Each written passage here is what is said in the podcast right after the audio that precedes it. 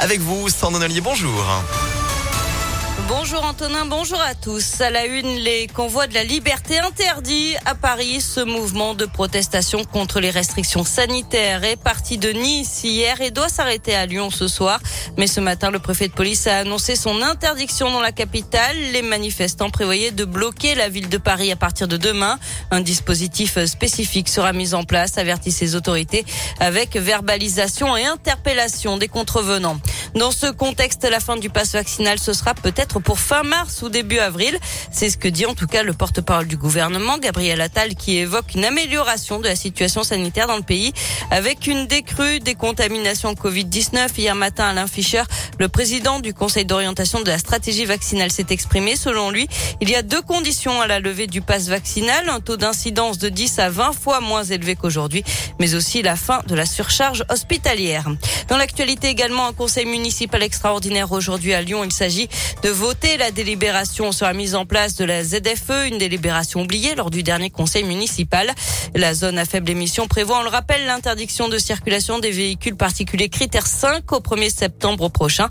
Euh, ça concerne près de 30 000 véhicules écartés de la métropole, dont plus de 6 000 sur Lyon. Emmanuel Macron, toujours pas candidat à sa propre succession, dévoile aujourd'hui son plan de relance du nucléaire et plus globalement sa stratégie énergétique pour la France. Le président devrait annoncer notamment la construction d'une série de nouveaux réacteurs nucléaires EPR de deuxième génération.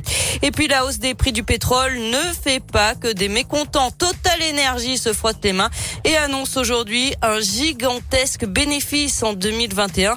14 milliards d'euros, c'est du jamais vu depuis 15 ans. On passe au sport avec les Jeux Olympiques de Pékin et une journée blanche pour les Français. Zéro médaille. Alexis Pinturo est tombé dans le slalom du combiné du ski alpin. Il semble touché à l'épaule. Pas sûr qu'il puisse participer au géant et au slalom dimanche et lundi. Les tricolores se sont aussi arrêtés en demi-finale en snowboard cross. On suit euh, le ski de fond féminin également.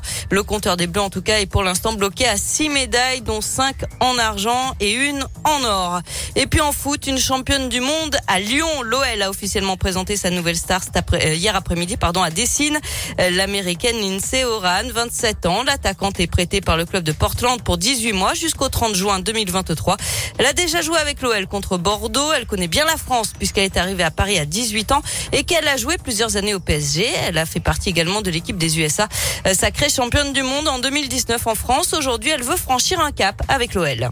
Yes, I'm uh, very very happy. Oui, oui, bien sûr, je suis euh, très heureuse d'être ici à Lyon. Donc effectivement, euh, Lyon, c'est un des meilleurs clubs, si ce n'est le meilleur club euh, dans le monde. Et je suis venue ici pour évoluer, grandir en tant que joueuse, mais aussi pour aider cette équipe, peut-être même les aider à gagner à nouveau la Ligue des Champions, qui est un titre que je n'ai encore jamais remporté. Donc oui, c'est un, un, grand plaisir d'être ici et je tiens à remercier tout le monde. Le prochain match pour les Lyonnaises, ce sera demain à 21h contre Soyaux. Merci.